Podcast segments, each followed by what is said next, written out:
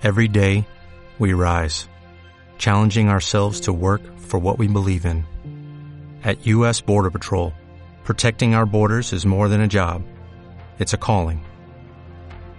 Agents answer the call, working together to keep our country and communities safe. If you're ready for a new mission, join U.S. Border Patrol and go beyond.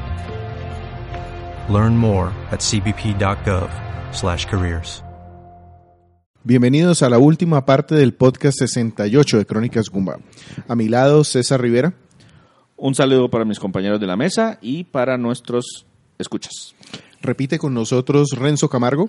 Y nuevamente, buenos días, tarde, noche, según nos escuchen. ¿Y quién les habla? Víctor Daros.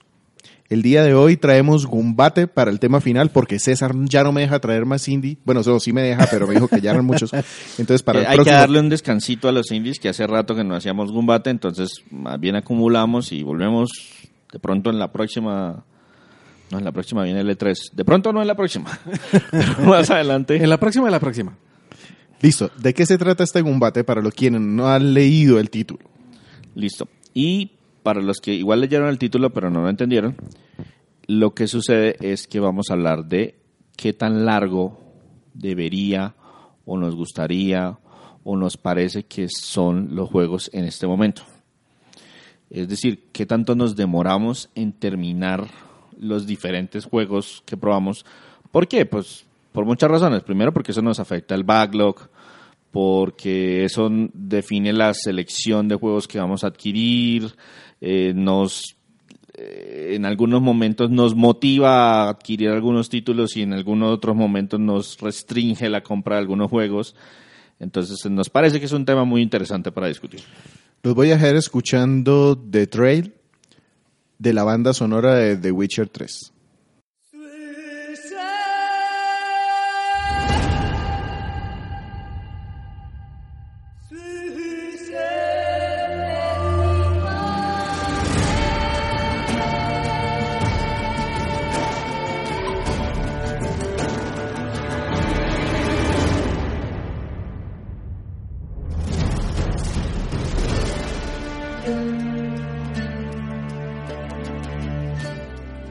Para quienes nos han escuchado en ocasiones previas, sabrán que tengo algún problema con la duración de Witcher 3 y por eso puse esta canción.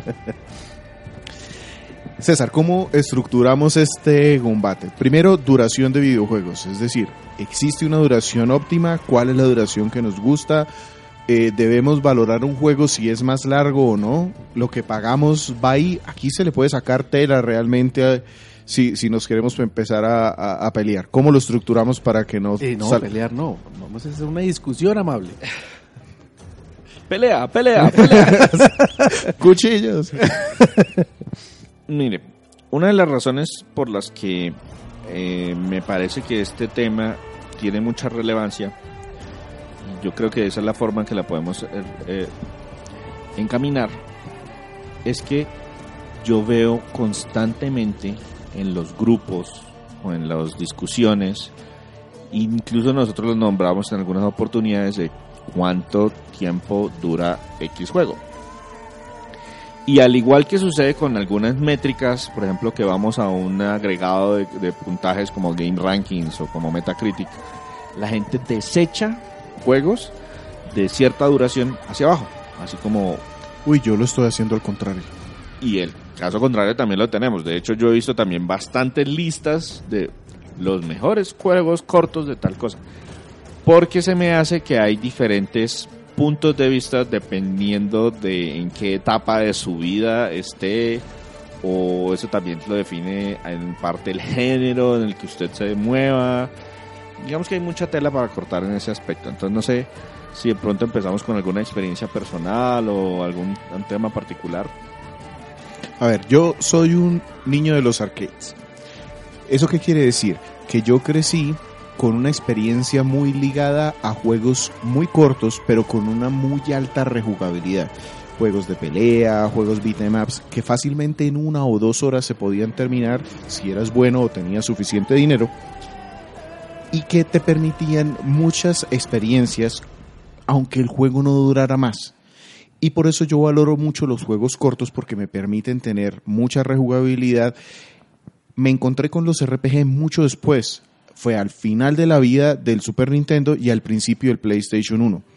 Y empecé a darme cuenta, uy, los juegos largos también tienen lo suyo, pero me empecé a encontrar en la actualidad con que se valora o se desecha un juego si no tiene un montón de cosas y si no dura muchísimas horas, aunque las horas no sean de calidad ahí empezado, alguna vez discutimos sobre eso. Es que ese juego es muy corto, me decían por aquí, no voy a decir el nombre de Sergio, que me lo decía, pero me decía, es que ese juego es demasiado corto y no ofrece valor por el dinero que, estoy pagando.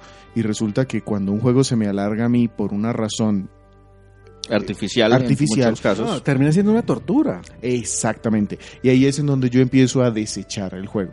Claro para mí la duración en un videojuego no tiene un máximo. Hay una, por ejemplo, hace poco jugué un independiente que se llama Gris que dura tres horas. Ah, bueno, tuvimos un podcast de tres juegos independientes que me duraron menos de tres horas. Que no diga que no le dejo hablar de juegos independientes porque hemos hablado de todos. Pero esos fueron juegos que duraron menos de tres horas y que disfruto enormemente. Entonces, para mí, que un juego sea muy cortico no es un problema. Mi problema es el otro es cuando un juego se alarga. Si se alarga de una forma natural, si se hace divertido, un Xenoblade Chronicles 2, un The Legend of Zelda, Breath of the Wild, un juego como eh, Is 8, es un juego que con mucho gusto le dedico mi tiempo porque sé que todo lo que estoy haciendo en duración tiene sentido. El hecho, por ejemplo, en Is es encariñarme con estos personajes y eso no se hace en un minuto yo necesito desarrollar algún tipo de cambio, conocer la historia, saber cómo varían, ahí lo entiendo. Pero un juego que se alarga a punta de misiones secundarias repetitivas y que además no aportan. No, puede ser que aporten el crecimiento del personaje al final, pero he encontrado mucho esquemas de juegos y eso es lo que yo le critico a Assassin's Creed y por eso es que no logro, digamos que encariñarme con esa saga. Encuentro en algún momento que empiezan a ponerme misiones secundarias para aumentar el tiempo sin aumentar la calidad del juego. Fin de mi emoción. Yo creo que en parte, bueno, no sé si de pronto lo que podríamos empezar a discutir es, o, o, bueno, segmentar el tema es, ok, entonces si tengo juegos de pelea, ¿cuál debería ser o cuál creemos nosotros que debería ser para un juego de pelea eh, una duración específica y pues, si es un RPG entonces cambiémoslo porque pues es diferente claramente, etcétera. En mi lista de Steam el juego que más horas tiene es Street Fighter V. Y tengo un montón de juegos de disparos, RPGs y eso. ¿Por qué? Porque le he dedicado muchísimas horas porque me encanta ese perfeccionamiento. Entonces la duración como tal de lo que el juego me ofrece en su modo historia pueden ser dos horas, pueden ser tres horas, no más de eso. Pero el juego sí me motiva a, a invertir, a gastar muchas horas ahí. ¿Está justificado que un juego de pelea sea corto? Pues sí, relativamente, aunque hay algunos que tienen una historia un poco más extensa o extendida. Injustice 2 en el modo historia me demoré 7 horas, 8, 7, 8 horas. Y me pareció perfecto. Y jugué dos peleas online y dice, eso no es para mí. Pero el modo historia me encantó. Bueno, eh, sí, yo de pronto recogiendo un poquito lo que, lo que estamos diciendo. Para un juego de peleas, realmente la duración del el modo histeria eh, pues es, irrelevante, ¿o no? Sí, pues, eh, esencialmente, normalmente el modo arcade es, pasamos las 10 primeras peleas o, o de pronto hay un modo historia que me obliga a cambiar de personajes y pero usualmente si lo quiero terminar con esa es la otra si tiene diferentes personajes y todos los personajes tienen una historia o por lo menos una animación diferente al inicio y al final puede que yo tome cada uno a, jugarlo, a jugar el modo de campaña, el modo de historia una y otra vez. Hay juegos de peleas que ya vienen sin modo historia. Street Fighter 5. Sí, se lo pusieron después, pero mucho después. pero, entonces empezamos a salir del primer del primer combate eh, pues bien librados, por lo menos todavía no hay morados. Sí, y el, el tema es que pues la, la longitud de los juegos ha evolucionado mucho a través de los años. Y si ustedes van en este momento a verse un let's play de un juego de NES, pues la persona que está jugando primero que todo ya se sabe el juego. Lo hace de manera prácticamente profesional. Y esa persona rara vez se toma más de 30 minutos terminando un juego de NES. Y es el promedio. En juego de NES en 30 minutos era un muy buen juego. Sin embargo, activaban esa longitud artificial haciéndolo exageradamente difícil o con pistas ridículamente obtusas. De tal manera que si usted no tenía la guía, usted efectivamente no tenía ni la más remota idea de cómo avanzar ni para derecha, ni para izquierda, ni para el otro lado. O usted se moría tantas veces que usted tendría que prácticamente irse aprendiendo el juego tras muchas, muchas horas de juego. Y así a- a- a- a- activaban esa, esa longitud artificial dentro del juego. Y me parece que ese tema de eh, hacer más largo el juego de lo que se debería es un tema en parte económico. Que Víctor dice que no, pues que a mí me gustan los juegos pequeñitos. Sí, pero es que los videojuegos son caros. Sí, sí, entendido. O sea, dentro del, dentro del punto de vista económico, si usted tiene, por ejemplo, 10 dólares en los Estados Unidos, le alcanza para irse a ver una película cine, un boleto en cine que vale 10 dólares, 8 dólares o algo similar, y vio dos horas, dos horas y media de película y pudo quedar muy satisfecho. Pero si yo con esos mismos 10 dólares voy a tratar de comprarme un juego, pues no me alcanza. Sí, sí le alcanza, pero no le alcanza para un juego AAA y ahí es donde tengo yo el problema, porque resulta que entonces los juegos AAA la gente les exige que tengan un montón de cosas así no sean importantes. ¿Por qué para nosotros fue una sorpresa un Wolfenstein 1 o 2 que se enfocan en un juego de disparos únicamente en la campaña? Porque la gente empezó a decir, oiga, espérese, es un juego de disparos y los juegos de disparos deben tener sí o sí modo multijugador. Si no, no valen 60 dólares. Y eso le costó un montón a Bethesda al principio. Sí, de hecho, yo tengo un ejemplo un poquito más drástico y es Spec Ops The Line. Ujú. ¿Se acuerdan? Nosotros Sí. en algún momento lo reseñamos. La historia y el modo de juego es súper corto, es súper entretenido. y no del modo que uno normalmente está acostumbrado a atacar esos juegos de disparos en tercera persona. Pero es brutalmente bueno. Y tiene un modo de multijugador completamente desechable. O sea, se lo pegaron porque si no tenía modo multijugador en ese momento no se publicaban juegos porque según ese modo multijugador es lo que engancha a la gente y hace que el juego vuelva y vuelva y vuelva y vuelva. Es Uncharted. Uncharted del modo multijugador no está para nada más que alargar la percepción, que, que darle a la gente la percepción Sí, de se- que va a tener un juego pegado, muy largo. Se siente pegado, no, no, no, no, Y, no articula bien. Y otro tema, y otro tema ahí muy importante es que pues la gente que tiene los recursos limitados empieza a comprar los juegos en función de qué tanto duran. Yo tengo más de un amigo que digamos que ya no están en ese tema de un restric- una restricción económica apretada, pero por ejemplo durante la época universitaria, no, es que si el juego no me da mínimo 20 horas de juego, yo no lo compro.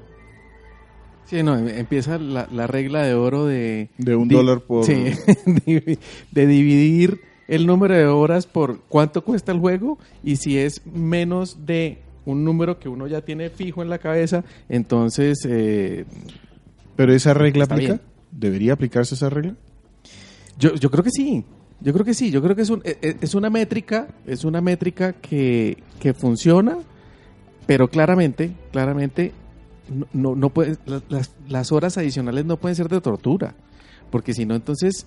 eh, Yo tengo un problema con eso porque uno de los Mm. juegos que está reconocido como de los mejores de la historia es Journey. sí, Y Journey no dura nada. Pero Mm, tampoco vale correcto. 60 dólares. No, no, por eso. Ah, Estamos bien, no importa. Por eso pero a mí me precisamente... encantó Journey. Esa es una de las razones por las cuales yo disfruto tanto los juegos independientes. Los juegos independientes tienen la libertad de que no tienen que demostrarle a nadie que sus 60 dólares valen eso. Pueden darse el lujo de valer 15 o 10 y eso ya empieza a ser más tolerable el tema de la duración en las personas porque se están rigiendo por esa regla. Sí, claro. No, Yo creo A- que la métrica sí, sí, A mí- sí a aporta. mí- no, y a mí me parece que esa métrica lo que cambia, o más bien el, el tema más importante es que esa métrica cambia a lo largo de la vida del jugador. ¿En qué sentido? En que, en el sentido de que si cuando yo soy un estudiante Sí. y tengo Me un tiene que presupuesto dar restringido, muchísimas horas por dólar. Exacto. Y tengo un presupuesto ya. más restringido. Tengo Ya, que gastar 60 dólares Y tengo más tiempo. y tengo más tengo mucho tiempo disponible, entonces quiero que esos 60 dólares se vuelvan al menos 40, 60 horas de juego. Mientras Sí, que sí, si sí. yo soy un profesional que estoy trabajando tiempo completo, no tengo tanto tiempo disponible. No, no y- conozco eso, no conozco eso. y entonces no me importa, no me importa que yo le esté gastando los mismos 60 dólares y me esté recibiendo, no sé, de pronto 12 horas de juego, 12 buenas horas de juego. Buenas horas, es que es importante. 12 buenas horas de juego porque mi número, mi, cam- mi, mi tasa cambió. Es decir, Sí, mientras sí, al sí, principio... entendido. La restricción presupuestal afecta a la métrica que tiene cada persona. Exacto, yo si, en- si, por ejemplo, si yo durante mi época de universidad, yo voy a gastar 60 dólares en un juego, utilizamos eso como un estándar, Sí. voy a gastar 60 dólares en un juego y el juego me dura 30 horas, yo digo, ah, listo, entonces estoy gastando 2 dólares por hora. Correcto. Bien, no hay problema, tengo esa métrica. Si a mí me dicen, no, es que el juego es buenísimo, ¿y cuánto dura? 10 horas. Pucha, pero es que son 60 dólares a 10, no, y no, me estoy gastando el triple de lo que normalmente estoy acostumbrado a gastar. No, ese juego no me sirve. ¿Por qué? Porque es que 60 dólares representa mucha más inversión por mucha menos cantidad de horas, o, así la percibe una persona que tiene un presupuesto más, a- más ajustado. Es que eso se mezcla con otro tema y es un problema que tengo y nos da para un podcast diferente. ¿Por qué demonios hay que comprar un juego de 60 dólares cuando sale si sabemos que seis meses después vale menos? Y me da la misma duración. Sí, definitivamente es de otro podcast. Pero el tema es que, pues, digamos que lo estamos utilizando como, es más Sí, como sí, un sí, estándar, sí. como, Ujú. como Sí, un sí, punto estándar. sí, sí, sí. Que si yo llego y digo, bueno, listo, ahora me voy al mundo de los independientes. Entonces resulta que los independientes, la mayoría está saliendo en 15 dólares. Hay independientes de 15 dólares que me pueden dar 100 horas de juego y hay independientes de 15 dólares que me pueden dar 2 horas de juego. Lo mismo, entra a jugar, oiga, ya no tengo 60 dólares para un juego AAA o de lanzamiento de consola físico, como lo quieran. Tengo solamente 15 dólares. Lo mismo, yo en mi etapa de estudiante tengo que hacer rendir esos 15 dólares. Mucha gente dice, no, pues yo con estos 15 dólares puedo ir y comerme una cena muy fina. O yo por estos 15 dólares puedo almorzar todos los días de esta semana. Cuando usted está estudiando, cuando usted está en la universidad, cuando usted está pelado, por así decirlo, sin, sin un peso, sin un dólar, sin un... Dependiendo del país donde esté escuchando su moneda, a mí me sirve más comerme cinco almuerzos de baja calidad que de pronto una cena muy fina. Mientras que ya cuando estoy trabajando y no tengo esas disponibilidades, yo prefiero irme a decir que si usted es pobre, cómase un juego largo de mala calidad. No, no, no, porque es que es que será la segunda la, la segunda variable y es que no puede ser una tortura, o sea, no pueden ser Y hay 12 juegos horas largos que son muy basura. buenos. No pueden ser 12 horas basura, porque entonces ahí sí estoy perdiendo todo lo que entregué. Y hay juegos muy largos, muy buenos y pues para eso están esas opciones. O sea, es decir, necesito un juego de 100 horas. Pues hermano, ahí hay RPGs. ¿Y qué RPG me sirve? Pues mire, todos estos son excelentes RPGs. Entonces ahí vienen los géneros ahora también para discutir. Exacto. Porque llevábamos solo un género ya Sí, chuleado, ¿no? sí. Los juegos de pelea pueden ser corticos porque el tiempo se le saca por otro lado. Exactamente. Pero, pero Ahí que- juegan muchos factores. Claro. Juega que si usted tiene amigos que vienen a, a visitarlo y lo jugar en el tiempo, si usted tiene conexión en línea para jugar con personas del otro lado del mundo.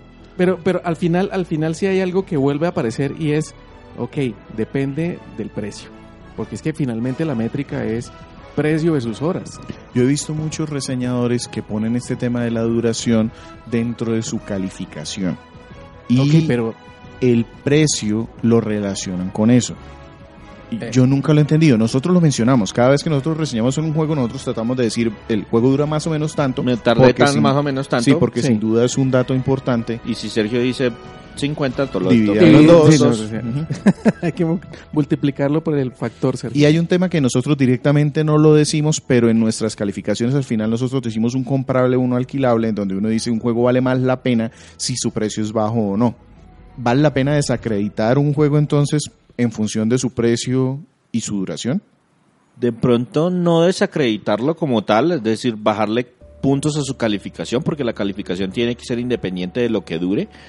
Pero sí es un factor importante, porque en últimas, cuando uno está reseñando un título, le está diciendo a la persona, oiga, el juego es muy bueno, o es muy malo, o usted debería comprarlo, o mejor dicho, usted, usted le está dando criterios a la persona que lo está escuchando o que lo está leyendo para saber si debe comprar o no el juego. Sí, y al- ese puede ser un criterio importante para el jugador. al final es entretenimiento. Uno lo que está comprando es entretenimiento. Y no es lo mismo pagar 5 dólares por una entrada a, a un- a una obra de teatro que dura 30 minutos eh, que 5 dólares para una obra de teatro de 2 horas.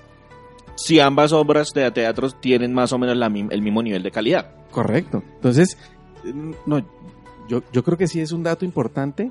pero no debería ser un criterio para la calidad. O sea, yo no puedo decir es que el juego es mejor o es peor porque dura 10 horas o 20 horas o 50 horas, pero sí es importante que la gente esté más o menos enterada cuánto se tarda un juego en terminarse y para saber si los los dólares que tiene disponibles o incluso el tiempo, porque nosotros también lo que decía Víctor, nosotros ya empezamos a discriminar hacia arriba. Porque si ustedes, si ustedes ven en los grupos, cuando la gente dice, no, es que ese juego es muy cortico, que ese juego es muy cortico, que ese juego es muy cortico, es un grupo de personas que está buscando Maximizar. más maximizar, eh, digamos, la cantidad de entretenimiento con mismo un presupuesto limitado. En nuestro caso es, nosotros estamos tratando, tratando de maximizar nuestro entretenimiento con una cantidad de tiempo limitada. Sí. Sí, la restricción presupuestal es diferente. Sí, exacto. Y aquí quiero traer a colación un tema muy, muy importante.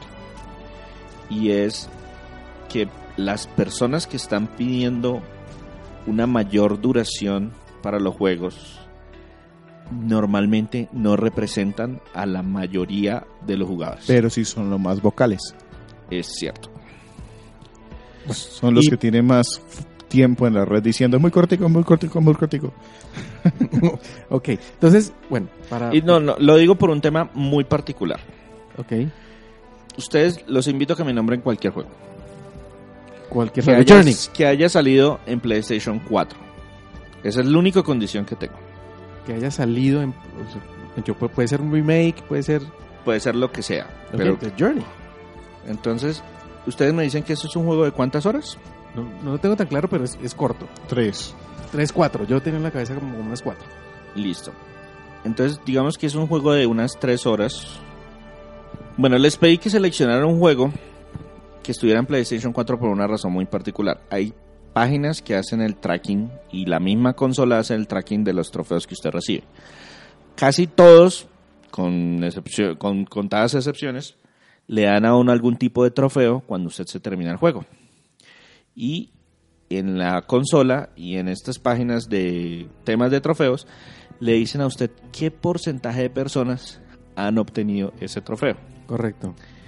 En el caso de Journey, que ustedes me dicen que se demora, que se tarda tres horas en terminar, el 41.7% de las personas que han jugado el título tienen el trofeo de terminarse el juego. Eso, ese es otro tema. Menos de la mitad Pero eso de las es... personas que arrancan el juego lo terminan. Sí. Ok, ok, eh, está bien. Y en Pero tres ahora, horas. pero ahora vamos a compararlo. Hablemos de un juego como The Witcher 3, que es un juego que es famoso porque da muchísima duración.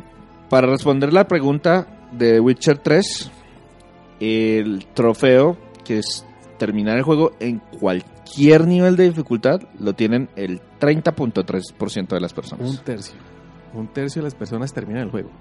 Y eso me trae a colación un artículo que salió en enero del 2019 en una página web que se llama Game Revolution. El Game Revolution tomó unos datos que publicó PlayStation, Sony, en Europa, si mal no recuerdo, de qué juegos populares estaban en ese momento y qué porcentaje de gente lo había terminado. Y entonces les tengo unos datos muy interesantes. Red Dead Redemption 2 lo ha terminado aproximadamente el 22% de las personas. Ok. Marvel Spider-Man, que ya lo reseñamos, lo ha terminado el 50% de los jugadores. Le fue muy War, bien. Le fue muy bien. God of War el 53%, Le fue muy bien. Far Cry 5, que es un mundo abierto más o menos enfocado, ¿se acuerda que los, lo, Sí. lo empujaban a uno a, a- a continuar con la historia? El 36% de los jugadores. Dead Cells, un independiente que es roguelike, que tiene un nivel de dificultad más o menos alto, el 15% de los jugadores lo han terminado. Assassin's Creed Odyssey, el 24% de los jugadores. Persona 5, que es un juego largo de RPG de casi 100 horas, el 35% de los jugadores. Eh, Yakuza Kiwami 2, que es un mundo abierto de más de uno a uno, el 49%. Le fue bien. Uncharted 4 a Thief Zen, ya me cansé de hablar yo solito. Víctor trata de adivinar. No, pero yo... yo No, no, no, no. Renzo, trate usted de adivinar. Ok, Uncharted 4 a Que tienes, que, que tienes solo modo historia. que tiene solo modo historia. Debe ser por ahí el 25%. No, no fue mejor. El 42%. Ah, bueno. Pero menos de la mitad de la gente ha terminado. Y no es un juego particularmente largo.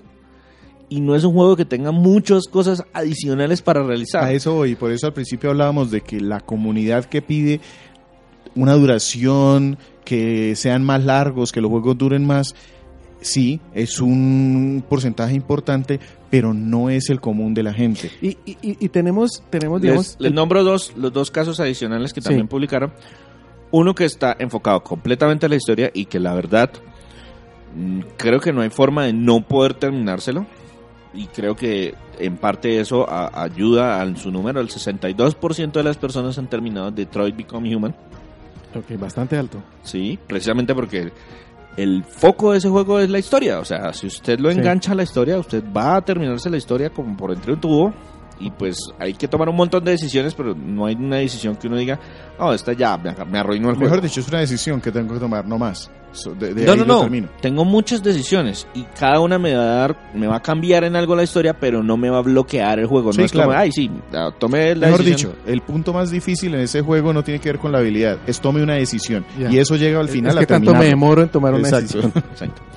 Y el caso más crítico de los que de, lo- de las cifras que compartieron en ese artículo de Games Revolution es Crash Bandicoot Ya, Insane Trilogy. ya la trilogía, sí. Se calcula que el 13% de las personas terminaron el juego.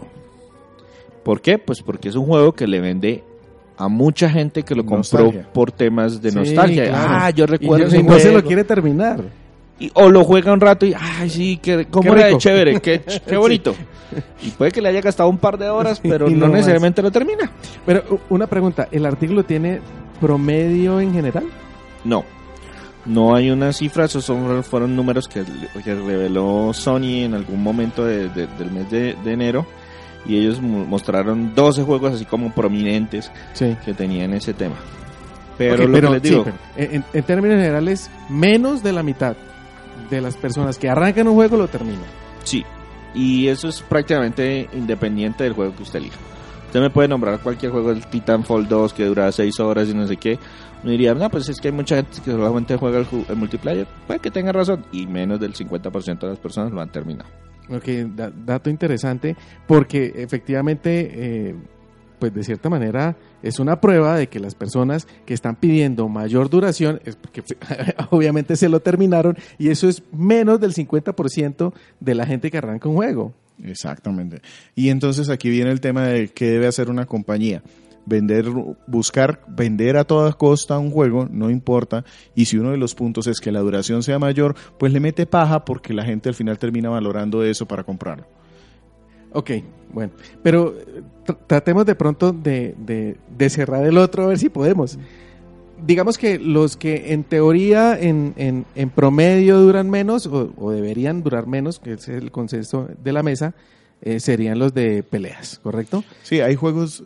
Hay un tema aquí para las personas que de pronto quieren mirarlo. Hay un, hay diferentes tipos de portales que pueden darle esa información de más o menos cuánto dura un juego. Y es importante también informarse antes de comprar un juego porque no hay nada más decepcionante que, para mi caso, un juego que quiero terminar, pero que me doy cuenta que me empiezan a meter 200 horas para poderlo terminar. O al y es- contrario. o al contrario. O al contrario que uno disfrutó tanto el juego que si solo son 10 horas, uy, yo quisiera unas cuatro Sí, lo horitas que más. mencionabas, ah, de pronto alargarlo un poquito, no exagerado, pero... y, y entran muchos factores. Por ejemplo, hay eh, un género que curiosamente tiene un porcentaje alto de personas que terminan los juegos son los de RPG. Porque Y son la gente- juegos naturalmente largos. Exacto. Porque se Eh, basan eso, en la historia. Iba, al punto, iba al punto. Entonces, si los que normalmente duran menos son los de pelea, los que normalmente duran más son los RPGs. No, no es obligatorio porque uno de los mejores clarísimo. RPG que, que yo he jugado, por ejemplo, es Chrono Trigger y es un juego de 20 horas. Normalmente el, Los género- juegos de South Park que le gustan a mucha gente son Sí. juegos de 14, 15 horas. el tema es que son juegos en donde el desarrollo del personaje es importante y es difícil lograr el desarrollo de un personaje en una hora. Pues en una hora tú no puedes creerte que tú De acuerdo, de nadie acuerdo. terminó siendo el Sí, salvador ne- del mundo. necesitas un arco de historia, digamos que eh, rico, y para poderlo hacer eh, necesitas tiempo. Entonces, si ya sabes que te vas a enfrentar a un RPG, por eso nosotros, César aquí dice, yo ya compré los RPG del año, porque él sabe que si se meten más de RPGs de los que... Si más de 3 RPGs al año, César no puede jugar. Sí, porque eso le quita inmediatamente espacio para comprar muchísimos otros juegos. Ok, pero entonces diría uno, bueno, do- o dos conclusiones importantes y, y, y súper interesantes. Uno, eh, eh, es claro que lo que nosotros sentimos como jugadores es que las horas de juego de un juego de pelea eh, son bajitas normalmente en el modo campaña y en los RPGs mm, normalmente o tenderían a ser más largos. Entonces, en el medio, ¿cuál podría ser? No, el tema es el tema es un tema mucho más de expectativa. Y es que no importa, o sea, yo puedo, comprar un juego de peleas Ese, ese, es, ese es el tema. y jugarlo 100.000 horas. Eh, Eso es, lo, eso es lo que pasa. ¿Qué pasa con la expectativa? Si tú compras un RPG hoy, normalmente las personas que les gusta, a quienes les gusta el género, esperan que ese juego les dure mínimo Sí, una sea largo. cantidad de horas. Esperan que sea determinada. Al contrario, si tú quieres comprar un juego de acción, también tienes un mínimo que es diferente al de RPG. Y no quiere decir que sea mejor o, mejo- o peor tiempo invertido. Si un juego de aventuras y acción te dura 20 horas, puede estar en la media de lo que tú esperas. Pasarse un poquito, entre 15 y 20 horas, normalmente esperas que esté dentro de eso. Si dura mucho menos, ahí es en donde empieza el tema de la expectativa. Y puede ser que esa acción, esa historia dentro de esa acción sea excelente, y se empieza a deteriorar la imagen porque duró menos de las 15 horas de expectativa. Lo mismo pasa con el RPG. Puede ser que te dure 20 horas, pero esas 20 horas, que es el máximo en el juego de aventuras, ya no son suficientes porque esperabas más en el RPG. Lo, Sí. otro, lo otro es eso, que esa fracción, ese factor por el que uno multiplica las horas o divide las horas de que, uy, este juego tengo que sacarle mínimo tanto, varía a lo largo de la vida económica del jugador. Sí, sí, sí, sí. La- lo que Al hablamos de principio la yo tengo un presupuesto limitado y mucho tiempo libre y después yo más adelante me puedo encontrar con un presupuesto mucho más holgado y horas muy restringidas, que es muchas veces lo que nos sucede en este momento. Y ahí quiero mencionar una herramienta que nosotros hemos utilizado en varias oportunidades, no- creo que lo hemos mencionado, es una página web que se llama How Long to Beat. Ya. No sé si la conozcan, Víctor, estoy seguro que sí, no sé si Renzo la haya escuchado en alguna oportunidad. No, no, es la primera vez.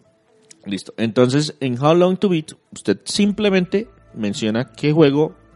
De hecho, si quieren en el buscador solo pónganle HLTB y les aparece esta página. Y entonces usted menciona qué juego en particular eh, quieren, quieren saber cuánto tarda o cuánto se demora. Entonces, Y aquí hay un Sin, tema sin también. factor Sergio, ¿no? no, no. No, y ellos también, de hecho también lo pueden meter. ponen el factor Sergio también. ¿Ah, sí? Y hay Ellos un asunto entregan tres estadístico- métricas. Y de hecho hay un asunto estadístico aquí. Resulta que cuando, no sé si han tenido oportunidad, hay un par de programas en donde le ponen a una masa de personas a que adivine cuántas canicas hay en una bolsa. Sí. Y se dan números tan variados como 20, 30 veces más, pero el promedio es lo que al final termina siendo el número que hay en la bolsa. Entonces, Más eso es una herramienta estadística muy valiosa porque lo que esta página hace es El tratar de, ley de grandes números. Exactamente. Y entonces lo que hacen es que, por ejemplo, muchas personas que jugaron The Witcher 3 y se- dijeron, no, yo solamente me terminé el modo historia. Ah, entonces el modo historia. ¿Cuánto se demoró? Ay, ay, ay. ¿Cuánto se demoró? No, me demoré tanto. Y otra persona llega y dice, no, yo jugué el modo historia, pero jugué también algunos extras. Me pude pasear y conocí un bestia y jugué un rato buen y no sé qué. Ah, no, ¿y cuánto se demoró usted terminándolo? No, me demoré tanto. Y llega una tercera persona que dice, no, yo me saqué todo al 100%, tengo los platinos, las mejores armas, no sé qué. Ah, ¿y cuánto se termina usted? Y luego empiezan a calcular en cada una de esas eh, franjas. franjas cuánto se demoró el promedio de la gente. Entonces, por ejemplo, en este momento, Witcher 3, solo el juego base, solo para terminar el modo historia se necesitan aproximadamente 50 horas. Upa. El modo historia más ¿Cuál- los ¿Cuántas extras, lleva Víctor hasta Como el tres, día de hoy? cuatro, el modo de las historia, cuales dos o tres son en Wen. el, do- el modo historia más los extras son aproximadamente 103 horas. Y si usted quiere llegar con todo al 100%, póngale bajito 172 horas. No, hombre. Pero entonces Pero- para una persona que sí. está buscando mucho y no son horas aburridas según todo lo que hemos escuchado acerca del título. Sí, no, no. Importante horas. otra vez, eh, que no sean horas basura. Pero entonces, por ejemplo, una herramienta como esta, a usted, si usted Sí. tiene un, un- un- un presupuesto limitado O y- un tiempo limitado. o un tiempo limitado, le ayudan a seleccionar. Sí, sí, sí, de acuerdo. Hay otras también, por ejemplo, GameFAQs, dentro de sus estadísticas también maneja los tiempos de la- del público. No es tan detallada como How Long to Beat, pero da buenos resultados también. Entonces, eh, es una invitación. ¿La duración es importante? Sí. Definitivamente algo de lo que podemos llegar aquí en, en un consenso es que la duración de un videojuego importante, claro que es importante para diferentes eh, evaluaciones, para diferentes motivos pero no determina la calidad real del contenido. Eso es, eso es lo que yo peleo siempre, porque que a mí mucha gente me dice es que ese juego es pésimo porque dura cinco horas. No, no es cierto. Ese juego es excelente a pesar de que dura cinco horas. Sí, exacto. Ojalá durara 7, 8, porque si ese nivel de contenido se hubiera podido mantener por otras dos o tres horas, me hubiera encantado disfrutar esas dos o tres horas adicionales. Pero pues no se pudo, ya sea por el presupuesto del desarrollador, por el- los tiempos de entrega, por la razón, por el motivo que haya sido. En este caso tenemos cinco horas y el juego es excelente en esas cinco horas. Ahora, si usted lo que tiene que pensar es, no, venga, espere, concientizarse y decir, es que mi presupuesto es limitado, necesito hacer, necesito estirarlo, pues el juego de 5 horas, a pesar de que sea excelente, pues no lo puede comprar. Déjelo pasar, seguramente, y como mencionamos, para en otra ocasión discutiremos, más adelante lo va a conseguir a un precio mucho más reducido y el juego va a seguir durando las mismas 5 horas que duraba al principio. Ok, entonces, eh, definitivamente, como casi todos los combates, no pudimos resolver la pregunta inicial, que es cuál es la duración perfecta. La respuesta es depende. Y el problema es que depende de muchas cosas. Depende de sus expectativas, depende de sus necesidades, depende del género que usted está jugando. Sí, la restricción presupuestal que, que, habla, que habla César. muchas cosas juegan y muchas cosas juegan en momentos a favor y en momentos en contra. Yo en este momento, por ejemplo, tengo una restricción y es que no puedo dedicarme a jugar todo el tiempo que me gustaría dedicarme a jugar. Eso significa que yo que conozco que los juegos de RPG son largos, pues tengo que restringir el número de juegos de Y RPG. si que salen puedo 10 comprar. RPGs excelentes en un año, César va a tener que escoger dos o tres de ahí y dejar pasar el resto. Ok, y otro, bueno, eso sí, tal vez una observación mía. Normalmente los indies duran menos, ¿no? Mm, no necesariamente, pero... Normalmente, no digo todo. Sí, sí, sí. Normalmente. Sí, correcto. Es decir, en el mismo género, si yo comparo un juego de plataformas independiente contra un juego de plataformas AAA, esperaría que el juego independiente dure mucho menos. Ahora entra un factor eh, sorpresa en la ecuación y es que muchas personas que han escuchado acerca de Google Stadia, que es una plataforma que va a ofrecer juegos de, en formato streaming, es decir, que el procesamiento no se hace en sitio, sino se hace de manera remota. Muchas personas están hablando que el modelo de cobro, o más bien el modelo de pago a los desarrolladores, podría estar relacionado con, el número de horas de Ajá. juego. y eso y eso cambia la industria inmediatamente porque me están entonces diciendo que tengo que mantener enganchadas a las personas para poder obtener una remuneración Sí, réditos. No, clarísimo. y eso afecta de muchas maneras yo puedo hacer un juego que sea un vicio de jugar que no la gente no se vaya que sea sencillamente un ciclo de ingreso vuelva lo que pasa con Fortnite por ejemplo Fortnite y Apex. No, ni siquiera con lo que pasa con Fortnite. Muchos juegos que utilizan el sistema de, de recompensas aleatorias, como las máquinas tragamonedas, para que usted se quede enganchado porque en cualquier momento me va a dar el premio que yo quiero. O me van a dar la recompensa que estoy buscando. Que juegan más con la psicología de las apuestas, de las máquinas de casino, de los tragamonedas, que en realidad la calidad como tal del juego, sino que, oiga, yo lo vuelvo a hacer, yo lo vuelvo a jugar, yo vuelvo a jugar a otra hora, otros, pues, porque es que, no sé, cada hora me dan una recompensa. Entonces yo me quedo, "Uf, pucha, pero es que ya me tengo que ir. No, espere, en 15 minutos me dan otra vez una recompensa y ahí sí puede que venga lo que yo necesito. Entonces, reforzar ese, ese tema de atacar la psicología del jugador más que la calidad de la, de, de la diversión o la calidad del juego como tal. Sí, no, hay claramente la métrica de la cual estamos hablando durante todo el podcast, pues eh, empieza a, a cambiar totalmente. Empieza a ser diferente. Hay otro tema que afecta muchísimo a la industria y es que los juegos tienen un precio estándar. que no debería Los ser 60 así. dólares que hablábamos. sí Sí, exacto. que no debería ser así. Hace mucho tiempo los juegos deberían tener un costo variable, un costo en función realmente del, del valor que costó producirlo. como liberar, liberar los precios a las fuerzas de mercado, dices tú. Sí, Pero- no necesariamente en la función en función de la duración. Hay muchos otros factores que determinan el valor de un juego. Lo que sucede es que nuestra industria y el comercio nos acostumbró a un precio tope. Y por eso los desarrolladores han tenido que recurrir a muchos otros medios de financiación o de monetización de sus inversiones. Entonces, un juego como, qué sé yo, Battlefront 2, por ejemplo, venderlo a 60 dólares puede o no ser redituable para EA. Entonces, en, por eso... fue en función del volumen de, de los jugadores que lo compren finalmente, lo que tuvo que haber pagado por la licencia de Star Wars, el tiempo de desarrollo de todas las personas involucradas, el dinero que gastó en mercadeo, ahí puede jugar muchos, muchos factores. con base en eso pusieron un juego de 60 dólares que lógicamente no fue suficiente para sus expectativas. Entonces su primera metodología para obtener el dinero de vuelta fue pongamos cajitas y que la gente gaste todo el dinero o sencillamente un tema como los juegos de pelea actualmente ponemos el juego base a 60 dólares y luego ponemos todos los años fracciones del juego a un precio de 20 o de 30 según necesite. Terminas pagando 180 dólares por el juego. Sí, sí, eh, de hecho, uno de estos juegos que es infame por esas eh, metodologías es eh, Dead of Alive 5, creo que fue el anterior, Sí, al, cinco. eh, ante- anterior a ese, que comprar el juego completo te podía costar más de mil dólares.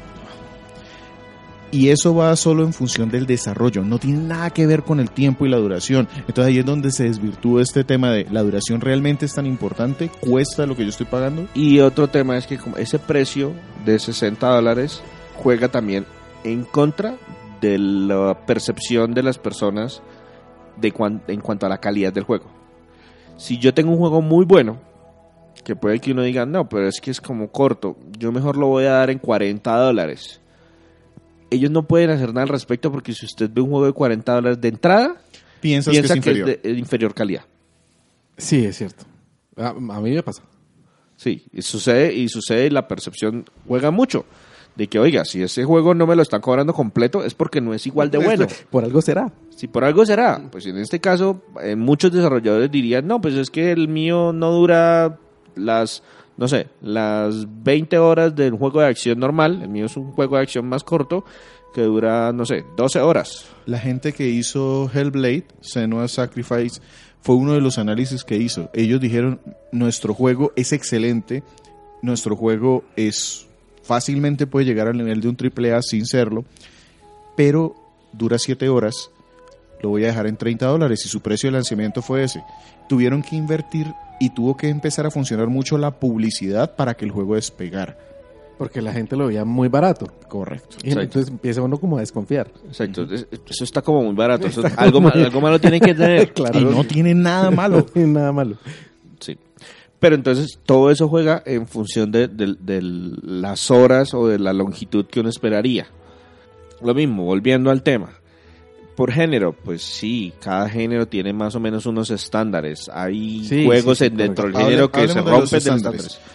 esto, juegos de pelea, 3, 4 horas en su modo historia es lo más normal. Juegos de aventura, más o menos de di- 10 a 20 horas está dentro de lo normal. Un RPG entre 30 y 60 horas Está más o menos el estándar. está en el estándar. Un juego de acción normalmente entre 10 y... ¿Qué? Un poquito menos incluso. Eh, entre 6 y 12 horas es lo normal. Eh, un juego de acertijos. Uy, santa Tú- madre. tú- depende. Demasiada Si lo- varianza si en lo- esa muestra. Si lo logro, si me toca a mí, normalmente esos juegos pueden durar unas 15 horas.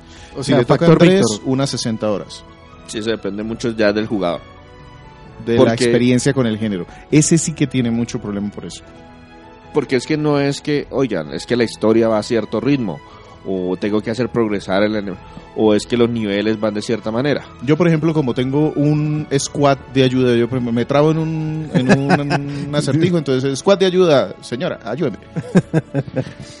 Eso, eso fue- muchas veces la dificultad de un juego también es una barrera que alarga, de pronto ni siquiera de manera artificial. Es que pues no todos tienen el mismo nivel de, de- de habilidad en los juegos, en los géneros. Hay cosas que, por ejemplo, en las aventuras, hay cosas que para un jugador es transparente que lo que hay que hacer es hacer clic aquí, luego clic allá y luego no sé qué. Y hay personas que llegan y no sé cómo entendí. avanzar. No sé cómo avanzar. ¿Por qué? Pues porque no tiene suficiente experiencia en el género o porque eh, la lógica del, del desarrollador no es tan clara o No, bueno, porque- haber porque esa era mi siguiente pregunta. ¿Y una aventura gráfica? Y entonces, Uy, no, pero las aventuras gráficas ahí actualmente, la- actualmente, pues primero se volvieron episódicas. Entonces ahora las aventuras Cada gráficas, episodio dura 2 a 3 horas, cada episodio son dura dos- 5, entonces estamos hablando de 15.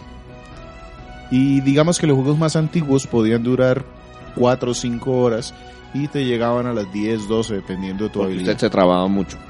Y eso es lo otro. La longitud del juego ha venido cambiando a lo largo del tiempo. sí, de acuerdo. Lo que hablamos al principio, o lo que hablabas tú de, de los juegos de NES. Sí, exacto. El tema, por ejemplo, volviendo, aprovechando que tenemos fresco el- la, el- la memoria de, de los juegos de Is. El primer juego de Is es un juego de rol que dura hora y media. Pucha. Es un juego de rol largo. O sea, hora y media en un Master System, eso era bastante tiempo. sí, sí, sí, sí. Y en este momento yo Sí, estoy para los hablando- estándares de ahora, nada que ver. Pues eso no es nada, eso es- estamos hablando de que en este momento me acabo de terminar IS 8 en 60, 70, 80 horas, una cosa por el estilo. Entonces hay muchísimo más contenido, pero igual, esa hora y media pudo haber sido muy entretenida en su momento y estas 60 también, pues en el caso particular de este juego, también fueron muy entretenidas en este momento. Ok, otro género, plataformas. Ese es variable porque depende mucho también de las plataformas. Para mí en este momento no los veo como un triple A, vienen siendo un doble A o por ahí. Eh, pero normalmente están alrededor de las 8 a 15 horas. Más de eso es demasiado y menos de eso pues tampoco es muy normal. Pero pues en general eh, los juegos de disparo, los juegos de navecitas duraban una hora y media y los actuales no duran más de eso. Sí, no, de acuerdo. Porque ahí la dificultad viene en otro tema. Eh, Un juego de eso me puede durar 20 horas, pero necesito habilidad para ir de principio a fin sin morir. ¿Quiere que les dé un, un ejemplo moderno? Sí, ¿Cuánto nos demoramos terminando Wild Guns? Uy, Dios mío.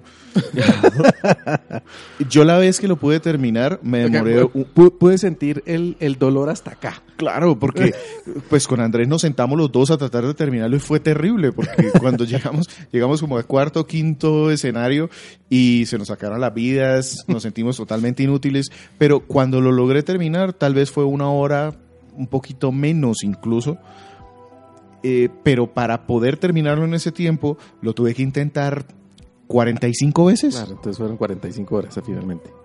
Sí, exacto. Entonces, pues yo creo que hasta ahí terminamos nuestra discusión sobre la longitud de los juegos. No hay una respuesta definitiva. Sorpresa. Hay no un- hay una respuesta definitiva. hay un gran, hay un gigantesco depende.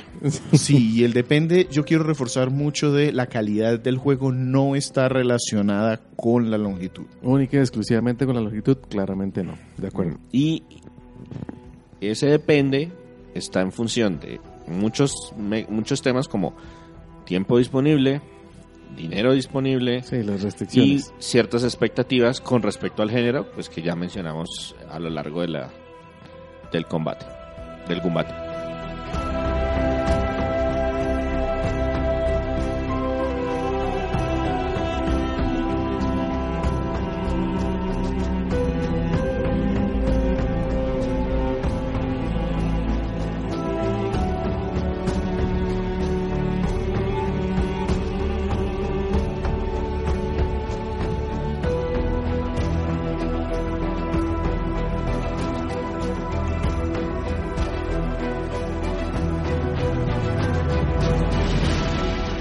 Antes de despedirnos, vamos a aprovechar aquí que tenemos todavía la compañía de Renzo y vamos a hablar de lo que hemos comprado. Cuéntenos más o menos qué ha comprado, qué ha jugado últimamente y luego vamos César y yo. Ok, eh, compré Sekiro, Shadow Die, Shadows Die Twice. Yo siempre me confundo dónde va el acento de esa palabra, ¿es Sekiro o Sekiro? No tengo ni idea. Porque en teoría las palabras en japonés no tienen acento. Mm, no, no tengo ni idea. Sí, no, de, de hecho, sí, no. Grabémoslo dos veces. Sekiro, Shadows Die Twice, o Sekiro, o Sekiro, Shadows Die Twice, o Sekiro, Shadows Die Twice. Ok, el juego y cómo le fue terminándolo. ¿Cómo le fue empezándolo? Cuenta de terminarlo. No, realmente hasta ahora lo inicié, llevo tal, tal vez una hora. eh, O sea que ya se murió. Ah, como cuatro veces. Entonces no fue Twice. Sí, ese, ese fue la compra, la compra de este mes. Y realmente eh, lo que he jugado, eh, menos de una hora de Sekiro. eh, y jugué Rhyme, que ese sí lo terminé. Eh, Ese es un jueguito, es como de exploración, si mal. eh, es ¿Como una como- aventura en tercera como- persona? Es, es, mm, es, es- es un juego más como de acertijo y exploración, acertijos y exploración en tercera persona, efectivamente. Eh, muy bonito, muy chévere. Y bueno, si, si van a hablar de él más adelante, espero que haya una tercera invitación. Eh, Yo lo tengo en mi lista, pero ese sí yo digo que hay que meterlo en una lista de indies, ese y otro. no, no estoy de acuerdo, puede ser el. Y lo el dejamos al final para que Sergio duerma.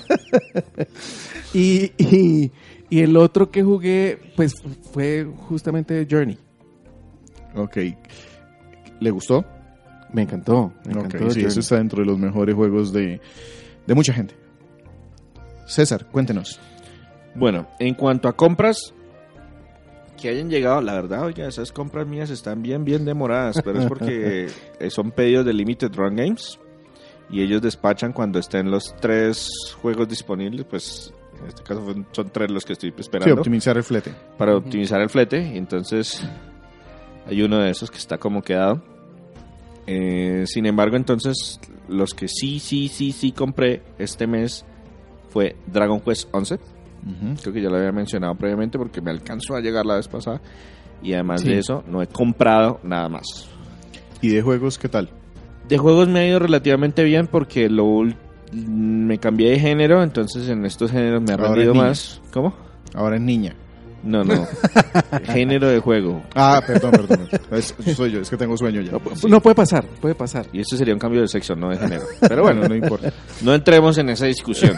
Esto es tema para... Para, para otro combate. No, para otro podcast. De, diferente. o sea, Sí, sí, sí. Si hablamos de Vamos a montar el podcast de... Otro género de podcast. Sí. Entonces, eh, venía de una aventura gráfica que era Life is Strange y me pasé a los disparos en primera persona. Eh, me terminé la primera parte de Metro Redux. Metro Redux es una colección que trae los dos primeros juegos remasterizados para PlayStation 4 en mi caso, que son Metro 2033 y Metro Last Light. Entonces, de los dos, ya me terminé el Metro 2033 Redux. Me falta el Last Light, pero cuando me dijeron Last Light, dije, no, no, no, esperen, esperen un momento porque me toca apoyar a Sergio, que como para ver quedó como un chocato. y lo que hice fue empezar y terminar Titanfall 2. Ok, chocato, no sé si la gente de México pueda entender que es un chocato. Pantuflas, sandalias, chancletas, cualquier tipo de zapato abierto que utilicen para descansar en su casa o para que su mamá los castigue a larga distancia. Y pues también empecé el Dragon Quest 11, que va lento. Pero ahí vamos. Listo. Yo me descualquieré otra vez. Eh, un juego que no les había comentado la vez pasada es un juego de pelea que se llama Fighting EX Layer de Arica. Ese pues lo había comprado el mes anterior, pero no lo había comentado. Ellos fueron los que desarrollaron los Street Fighter Alpha. Sí, ellos fueron los No, perdón, los Street Fighter EX, que eran poligonales. Correcto. Y pues crearon un montón de personajes para esos juegos. Y ahora los sacaron como un juego nuevo. Empezaron a bromear porque le estaban pidiendo a Capcom, oiga, esos juegos la gente los quería, realmente no. no, pero tenía muy buenas críticas. Eh, Sí, pero yo sé que no los querían porque en la reseña de Street Fighter Alpha 3, eh, Andrés habló pestes a pesar de que eran muy buenos juegos.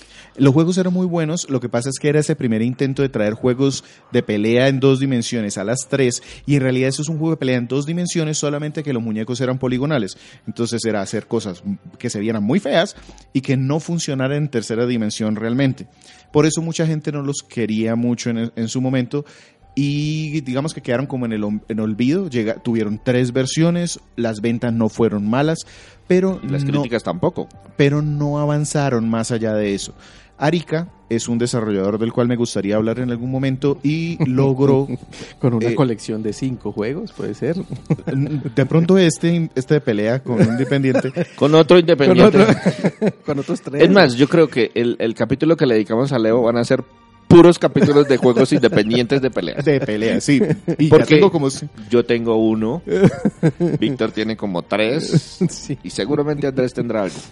El caso es que este fue empezó como una broma de Día de Inocentes, en donde Arica empezó a decir, oiga, ¿qué tal que ese juego volviera? Haciéndole como guiños a Capcom y Capcom nunca le hizo caso. Entonces al final lograron ellos sacarlo por su propia cuenta utilizando sus personajes propios. Skulomanía regresado. Sí, muy famoso, pero pues ahí está. Aparte de eso, compré y terminé un independiente que se llama Exmorph Oh, Defense. Qué sorpresa. ¿Cuál? Nadie lo conoce, pero sí me gustaría traerlo porque es una mezcla bastante ecléptica de dos géneros. El Tower Defense, que es Sí. poner Sí. eh, obstáculos para que lleguen eh, Hordas enemigos, hordas, y juego de navecitas, shoot 'em up. Aquí nosotros somos extraterrestres que vienen a invadir la Tierra y los filthy humans vienen a tratar de detener a nuestra nave que está eh, modificando el planeta. Ya. Es muy, muy, muy entretenido, bastante bueno, tiene sus pecados bastante grandes, pero pues lo, lo compré en una promoción que me gustó bastante. Y aparte, eh, compré un par de juegos físicos que los tengo sellados todavía, pero ahí están. Dead Cells. están bien. Sí. Porque lo que nos faltan son juegos sin destapar. Sí. Dead Cells es un Roguevania, le pone sus desarrolladores, que es como una mezcla. Rockmania. Sí. Es como, es un juego de acción en el que uno explora una, pero la, la exploración es en mundos que son generados, generados de manera... aleatoriamente. Ya. Entonces, pues claro, y el juego es bien difícil porque usted a cada rato se puede morir y pues Y volver a llegar a ese punto es casi imposible. No, no es casi imposible. De hecho, usted ya aprendió muchas de las mecánicas, pero entonces el juego, como quien dice, le, le, le va, le va ganando mejoras, al ganar mejoras usted puede llegar más lejos cada vez. Entonces morirse realmente es un pu- puntico para seguir avanzando en la exploración de este castillo que está cambiando Lo permanentemente. ideal es si no se muere, pero es que es un juego que le da a uno para morirse. Ya. Y el otro es y el otro es una aventura, una novela gráfica. Uy, antes de que me- se me olvide, el Dead Cells tenía un problema de desempeño de- en Switch. Creo Ujú. que ya lo solucionaron, porque Sí. el- ellos dijeron, ah, sí, lo vamos a solucionar hacia el final de año. Ellos sacaron el juego como en agosto, pero estaban súper corticos de recursos y dijeron, no, sí, sí lo vamos a arreglar, tranquilo, sin problemas, pero denos tiempo. Sí, eran temas puntuales de baja- bajones de frame rate en algunos puntos importantes, eh, pues puntuales. Y ellos los tenían identificados, solamente que su prioridad no era repararla. Porque no destruía o no dañaba el juego, sencillamente era algo muy puntual. Un feo, pero no un malo. Sí. Y el otro es Steins Gate Elite. Es una novela gráfica clásica. Es un. Esto empezó como una novela gráfica que después se convirtió en película de anime, que después se volvió a convertir en novela gráfica porque le pusieron todas las imágenes que venían de allá. Y es mítica. Siempre la quise jugar, la tengo en mi lista de Steam desde que me ¿Ya acuerdo. la serie? ¿Cómo? ¿Ya vio la serie? No, porque me estaba esperando jugar el juego. Porque si ve- Porque esto tiene una serie de anime que se Sí, llama sí. Steins Gate, Ujú. que me han dicho que es bastante buena. Exacto, y no quise verla, nunca quise verla porque el juego eh, Para, precisamente... para es- que no te dañara el juego. Exactamente. La tengo allí y es, es una que tengo pendiente, me la han recomendado muchísimo. Esa Ten- es una reseña que es bien, bien, bien interesante de realizar, porque la jugabilidad es que usted hace clic. Nula. Sí, exactamente. Eh, Sabiéndolo, la compré. O sea, la parte de jugabilidad va a ser eh, bastante corta. No sé, no lo he jugado. Aparte le metí bastantes horas a Is 8, no lo he logrado terminar, pero pues ese es el juego que debo terminar. Terminé un independiente que les había comentado la vez pasada, Forgotten An, Forgotten An. Es un juego, an- an- es una animación muy bonita publicada por Square Enix, de como si fuese eh, del estudio Ghibli y con una jugabilidad de plataformas y acertijo. Es cortico, es bastante interesante. Terminé Horizon Chase Turbo, un juego de carreras, comillas, homenaje, comillas, a Top Gear y Outrun. Una- un sucesor espiritual, Ya, compañero. claro. Y aparte le dediqué bastante tiempo a los retos de Mario eh, más los Rabbids Kingdom Battle. Resulta que eh, empezaron a soltar muchos retos semanales, entonces logra tal puntaje en tal escenario, te regalamos tal ítem de personalización y resultó ser bastante divertido. También estoy jugando Mario Tennis otra vez eh, porque los personajes están desbloqueando más personajes, entonces me he metido en los torneos y no me he ido nada mal, de hecho gané un par. Y me llegó también, eso sí me llegó el día de hoy, Retírese de los juegos de pelea y juegue más bien tenis. Sí, de acuerdo. Es que ese juego de pelea es, es casi como de tenis. Eh, perdón, ese juego de tenis es casi un juego de pelea.